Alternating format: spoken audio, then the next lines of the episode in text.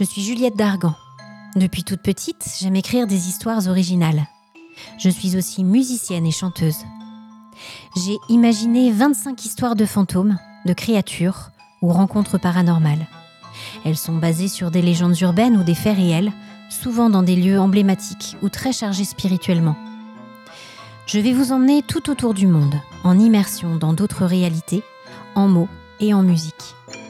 Alors installez-vous confortablement et suivez-moi pour découvrir mes rencontres surnaturelles.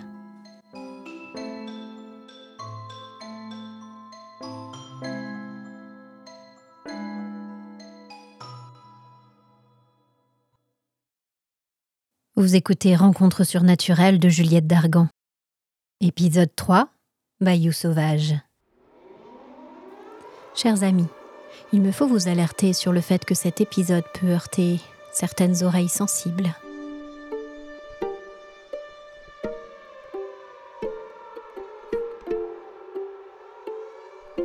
L'histoire du jour prouve à quel point il peut être prudent d'être parfois mesuré dans ses propos et d'éviter de laisser libre cours à sa colère, quelle que soit la situation rencontrée.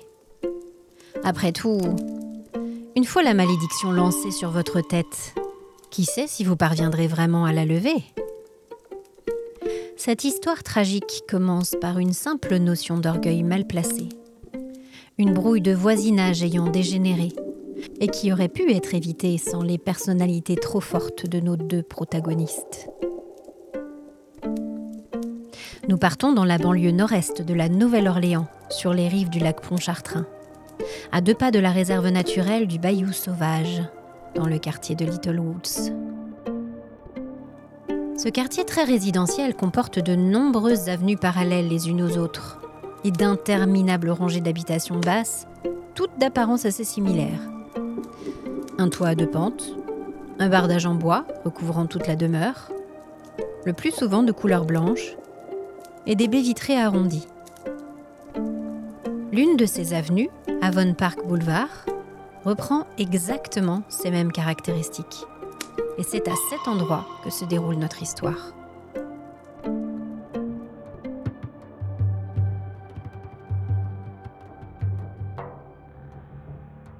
Au numéro 7567 vivait Alan James Summers, 30 ans.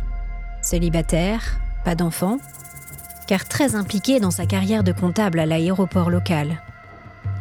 Il avait acheté sa maison à bon prix et s'était endetté pour de longues années, presque avec plaisir, tant il était fier de devenir propriétaire. Et eh oui, car c'était loin d'être courant dans sa famille.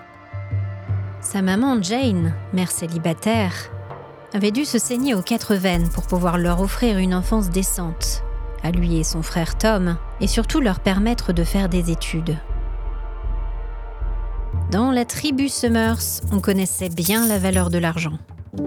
Tous les trois étaient des chrétiens pratiquants, mais leur vie avait été si dure, et une telle lutte de chaque instant, qu'ils étaient somme toute assez sélectifs dans leur générosité. Aider, oui, mais n'importe qui, non. Jane avait élevé ses fils dans cet esprit. Aide-toi et le ciel t'aidera. Et cela s'appliquait aussi au monde extérieur toute personne demandant leur assistance devrait avoir démontré son envie de s'en sortir ou de régler la situation dans laquelle il se trouvait par des actions significatives. La seule ombre au tableau dans l'existence bien ordonnée d'Alan, c'était son voisin, Honoré Lafleur.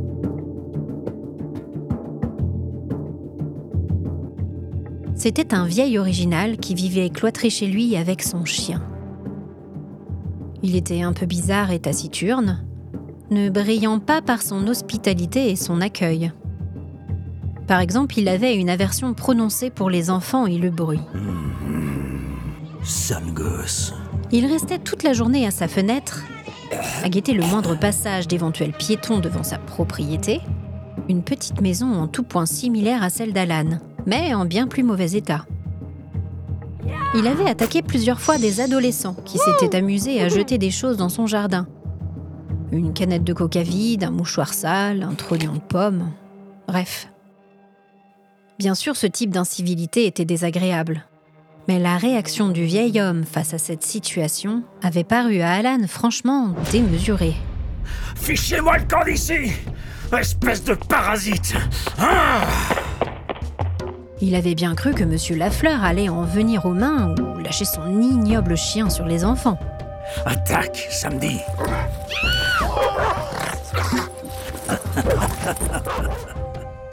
Ce chien était une sorte de grand bâtard maigre, dont les yeux jaunes brillaient d'une lueur mauvaise.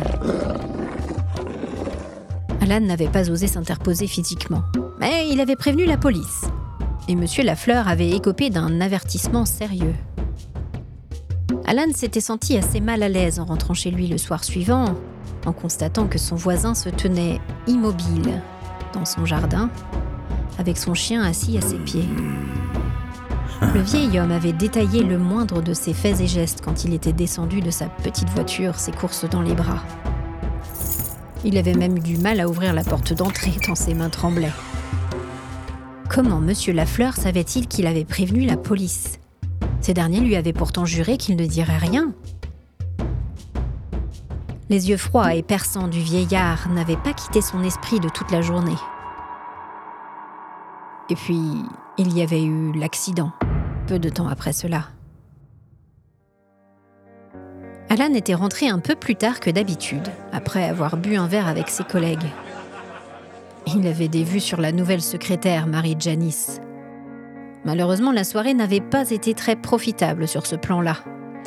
La jolie jeune femme avait fini sur les genoux du directeur général, un homme marié depuis plus de 15 ans, père de trois enfants, et à vrai dire, l'attitude sans retenue et dévergondée de la jeune femme avait profondément choqué Alan. Choqué et déçu. Était-il vraiment impossible de trouver une partenaire avec un comportement décent de nos jours? Bref, il était énervé et un peu éméché, à vrai dire.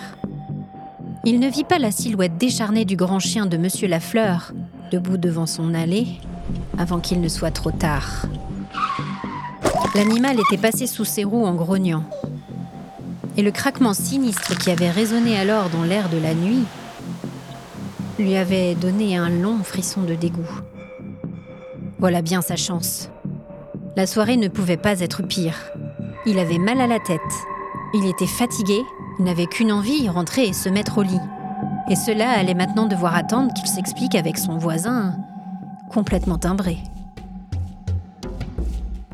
L'angoisse était montée quand il était sorti de la voiture et qu'il avait aperçu la bête allongée sur le sol, du sang s'échappant à gros bouillons d'une plaie ouverte sur son flanc.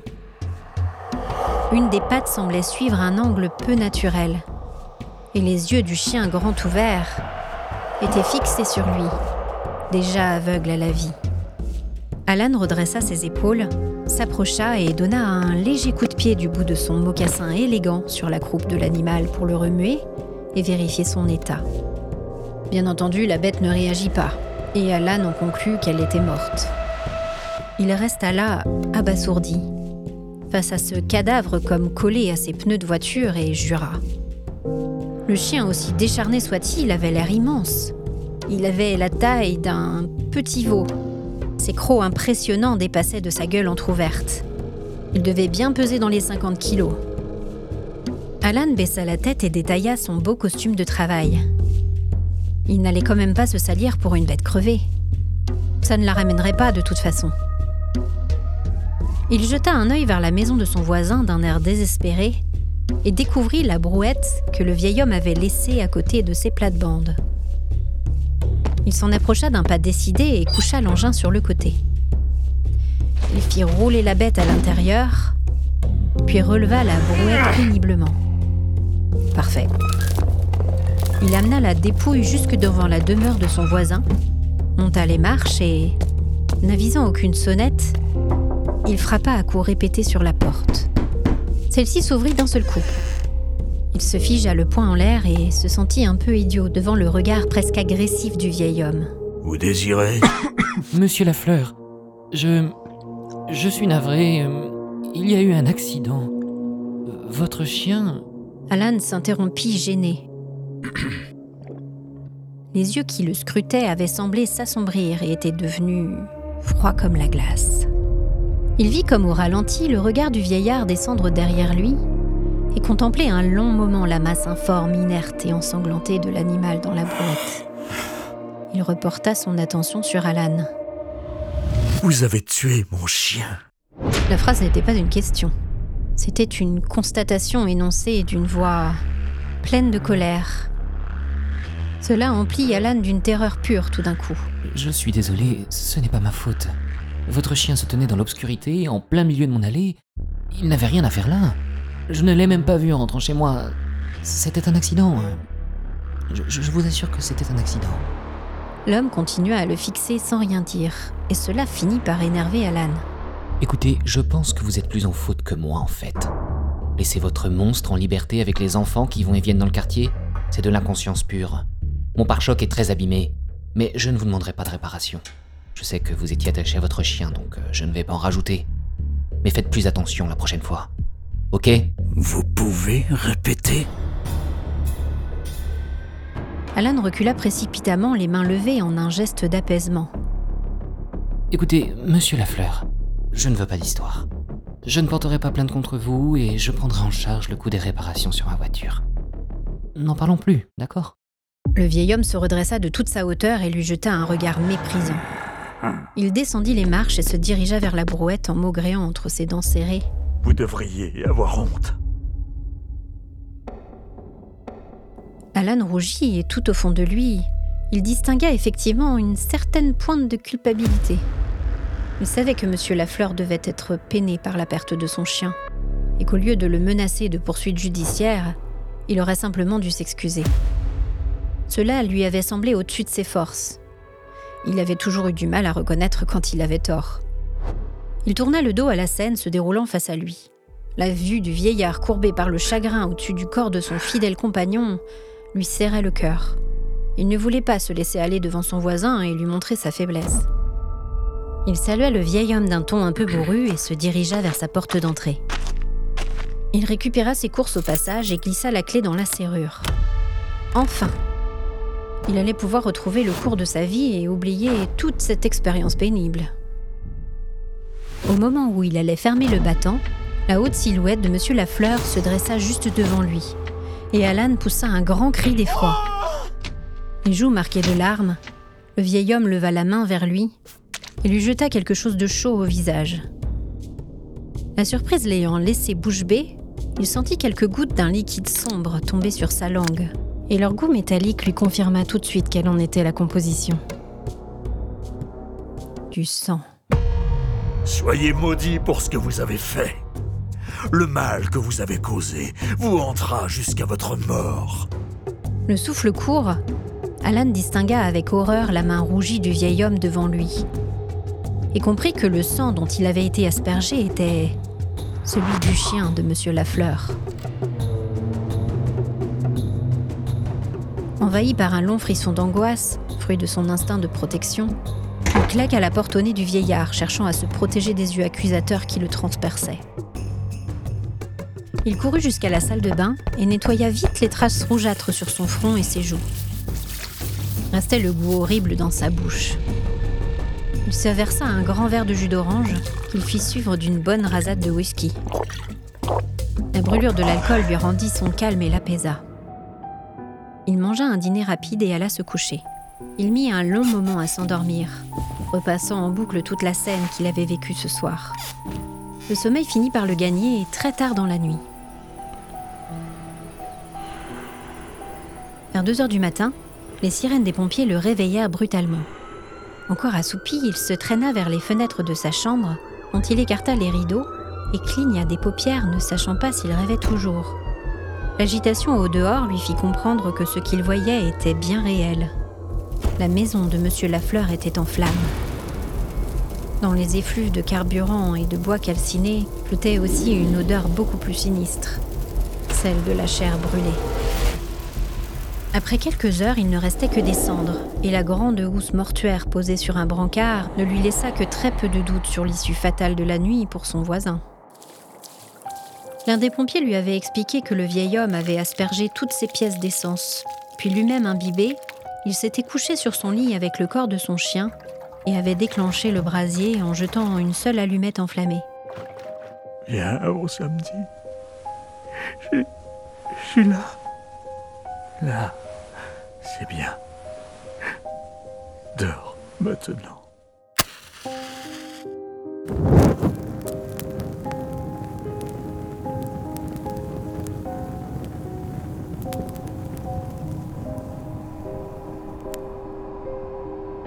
Il n'avait rien pu faire. Mais qui plus est, avec la présence du combustible dans la demeure, l'incendie avait rapidement pris une ampleur impossible à contrôler. Alan rentra chez lui et parvint à se rendormir malgré tout ce qui s'était passé. Après tout, il avait une clôture comptable à boucler le lendemain et il aurait besoin de toute sa concentration. C'était malheureux pour le vieux monsieur, mais au moins il avait rejoint son chien adoré. Et il devait l'avouer. Le quartier ne s'en trouverait que plus apaisé sans sa présence angoissante et agressive. Les jours qui suivirent semblèrent presque confirmer mot pour mot sa pensée. La vue des débris calcinés paraissait attirer les adolescents du lycée voisin comme des mouches. Ils riaient, pointaient du doigt les ruines fumantes. Il en observa même quelques-uns lancer des projectiles d'un air bravache. Visiblement, le vieux Lafleur ne manquera à personne. En revanche, il ressentait une sorte de lourdeur dans ses membres et une certaine oppression sur sa poitrine en ce qui le concernait, comme s'il ne pouvait pas reprendre son souffle, et ses bras semblaient fourmiller d'une énergie qui ne parvenait pas à s'échapper. Il se sentait sur les nerfs, angoissé, et bizarrement, il avait constamment l'impression qu'il était suivi, observé scruté. C'était irrationnel, bien sûr, mais ce sentiment ne le lâchait pas. Cela avait commencé le jour où il avait été convoqué dans le bureau de son chef. L'homme voulait le féliciter pour son excellent travail. Et Alan s'était rengorgé devant les compliments de son supérieur. Il était sûr qu'une promotion ne tarderait pas à arriver. Pourtant, derrière le franc sourire de M. Sloane, il avait cru détecter une certaine froideur. Comme si son chef cachait sa véritable pensée et le jugeait, le méprisait. Il n'avait rien dit, avait remercié M. Sloane et était retourné à son poste. Tout le long du couloir, il lui semblait entendre des murmures. Et il avait l'impression qu'on le dévisageait, qu'on le montrait du doigt. Il avait serré les poings et relevé le menton, comme sa mère le lui avait appris. Évidemment, son succès entraînait des jalousies. Eh bien, il ne se laisserait pas démonter par ses enfantillages. Il avait travaillé dur pour prouver sa valeur et il ne devait rien à personne. Il rentra tôt chez lui ce jour-là, mais la sensation d'être observé le suivit à travers toute la ville. Cela le mit sur la défensive. Il avait le sentiment d'être sur le point d'exploser et il avait une furieuse envie d'envoyer son poing dans la figure de quelqu'un. Cela lui fit peur car ce n'était pas du tout son caractère. En garant sa voiture dans l'allée, son cœur faillit s'arrêter. Un grand chien décharné se dressait au milieu du chemin. Ses immenses yeux jaunes semblaient briller de façon surnaturelle et étaient fixés sur lui, ne le lâchant pas d'un pouce. Il pila, le souffle court. Ce n'est pas possible. Ce chien est mort. Il ne peut pas se tenir là devant moi. Il se passa une main sur le visage et soupira lentement pour essayer de retrouver son calme. Quand il rouvrit les paupières, l'animal avait disparu. Il gara la voiture devant sa maison et sortit prudemment. Il regarda tout autour de lui dans la lumière du soir, mais tout était tranquille et désert. Il se tourna vers les ruines de la demeure de Monsieur Lafleur et s'avança vers le bâtiment calciné. Là non plus, il ne vit pas de chien ou la silhouette d'un bonhomme acariâtre. Oh là là, tu deviens dingue, mon vieux, va falloir que tu te reprennes. Il fit demi-tour et se dirigea vers sa maison. Il allait enfoncer la clé dans la serrure quand son pied buta sur quelque chose. Il se baissa et ramassa une petite poupée un peu fripée. Une épingle était fichée dans son cœur et deux autres plus courtes dans chacun de ses yeux. Il entra et déposa la figurine sur le plan de travail dans la cuisine. Il parviendrait à mieux la regarder à la lumière vive de l'ampoule du plafonnier. Elle était vraiment hideuse. Il se rendit compte qu'une drôle de sensation proche de la nausée l'envahissait à chaque fois qu'il avançait la main vers elle, comme si des vers grouillants se trouvaient sous ses doigts. En détaillant la poupée sans la toucher, il s'aperçut qu'elle portait une petite touffe de cheveux bruns clairs légèrement ondulés. Son cœur manqua un battement quand il réalisa qu'il s'agissait de ses propres cheveux à lui. Il ne pouvait pas expliquer pourquoi, mais il en était certain. De la figure semblait émaner une sensation de mal absolu, comme un champ magnétique noir et froid. C'était assez terrifiant. Il prit la poupée avec un chiffon et la descendit au sous-sol. Il la lança dans le brûleur de sa chaudière et il entendit avec soulagement le bruit de son petit corps de tissu prendre feu. La nuit fut peuplée de nombreux cauchemars. L'un en particulier fut marquant. Il était au bureau, enchaîné sur sa chaise de travail, et tous ses collègues riaient en le montrant du doigt. Ils l'insultaient. Ils le traitaient d'assassin. Son siège pivota brutalement pour faire face au long couloir au bout duquel une masse calcinée et sanguinolente semblait ramper vers lui. Il reconnut la silhouette du grand chien de Monsieur Lafleur. Il tira de toutes ses forces sur les liens qui le retenaient prisonnier, essayant de se libérer sans y parvenir. Il sentit son cœur se mettre à cogner douloureusement contre ses côtes. Un bruit sur le côté lui fit tourner la tête. Une vague de terreur pure brûla sa poitrine quand il détailla les traits de Monsieur Lafleur. Ses joues brûlées ressortaient d'un air sinistre dans le clair-obscur de la scène dans laquelle Alan était plongé. Monsieur Lafleur se dressa devant lui d'un air mauvais et murmura Soyez maudit pour ce que vous avez fait. Il sortit lentement une aiguille et l'enfonça dans l'œil de la petite poupée vaudou qu'il tenait maintenant dans sa main. Au moment où l'aiguille pénétra dans la figurine, Alan hurla de souffrance dans son rêve. Il se réveilla en sursaut, le corps en sueur, le cœur battant à tout rompre et avec une douleur horrible qui lui vrillait le crâne. Il se traîna dans le couloir mal éclairé jusqu'à la salle de bain. Son reflet dans la glace le laissa sans voix.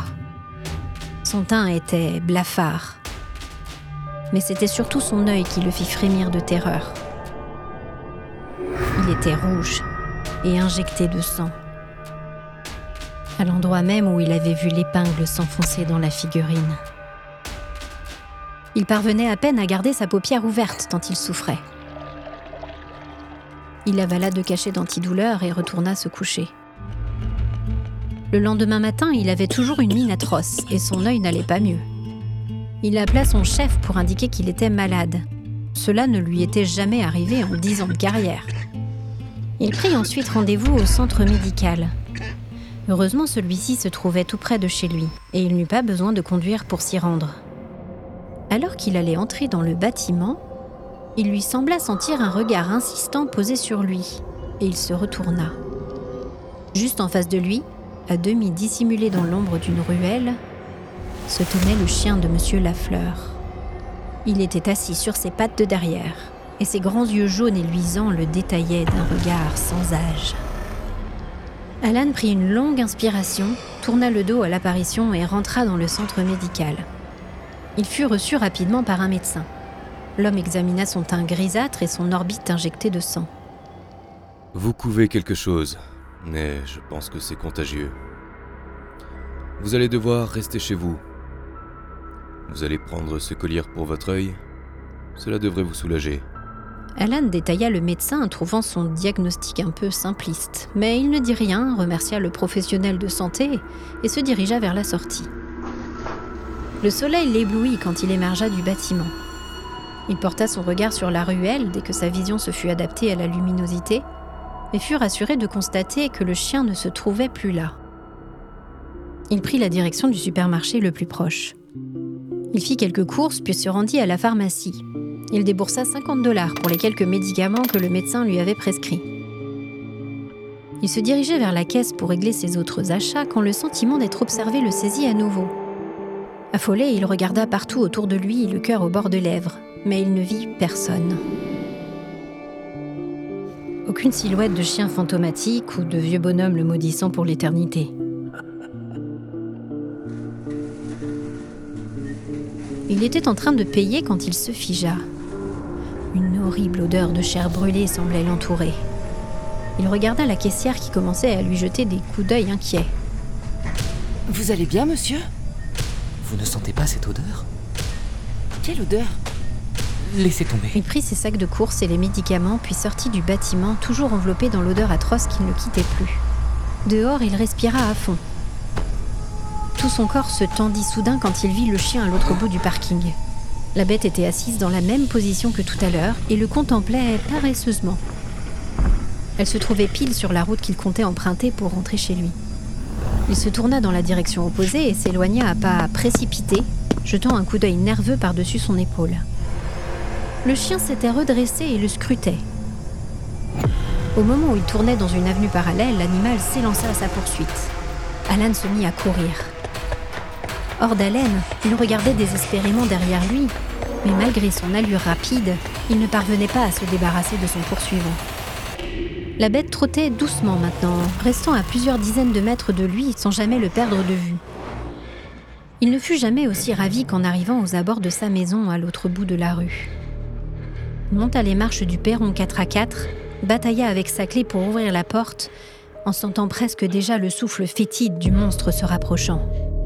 Il entra et claqua le battant derrière lui, se laissant glisser lentement le long du panneau de bois pour s'asseoir au sol. Après avoir repris son souffle, il se releva et se dirigea vers la cuisine pour aller ranger le contenu de ses sacs. L'odeur de chair brûlée le prit à la gorge dès qu'il eut pénétré dans la pièce. Et là, sur le plan de travail, à l'emplacement exact où il l'avait déposée hier pour l'examiner, se trouvait la poupée vaudou. Elle portait toujours sa mèche de cheveux et ses épingles enfoncées.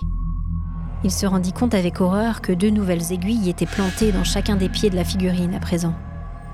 Il sortit de la cuisine en titubant et alla s'enfermer dans sa chambre. Il se réfugia sur son lit et s'allongea, épuisé par sa longue course et toutes les émotions qu'il avait éprouvées au cours des dernières heures. Le cauchemar de la veille revint le hanter et cette fois son voisin enfonça l'épingle dans le pied de la poupée.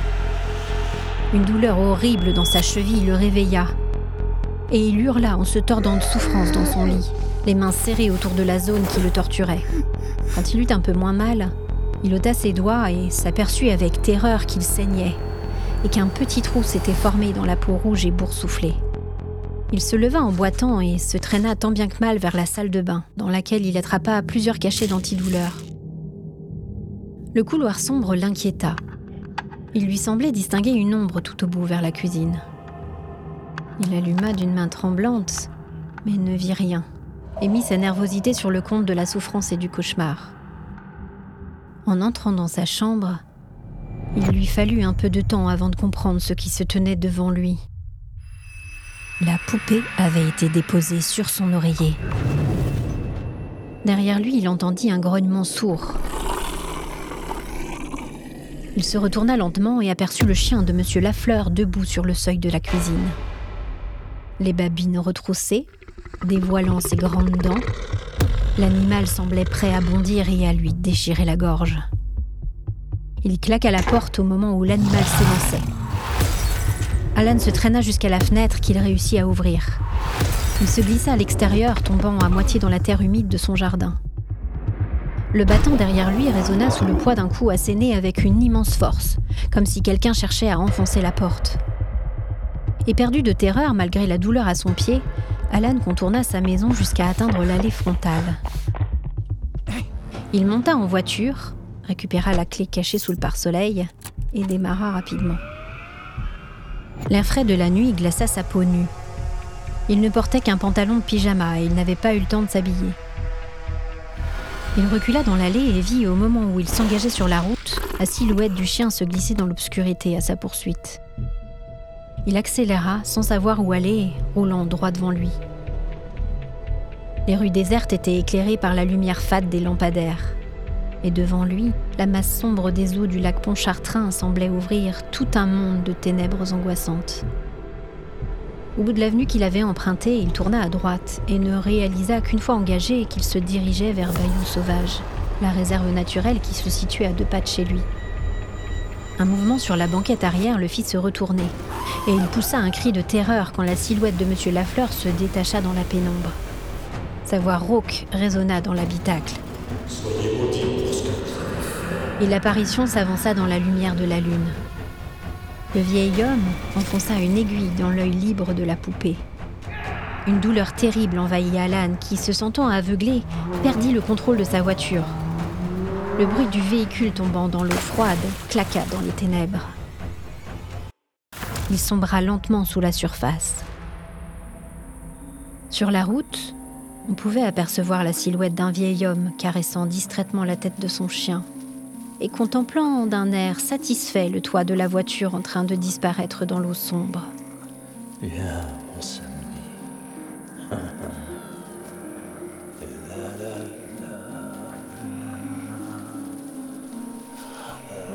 La nuit retrouva son calme rapidement, le chant des grenouilles et des animaux nocturnes reprenant toute leur ampleur. La lumière de la lune éclairait paisiblement la route déserte et la surface lisse du lac.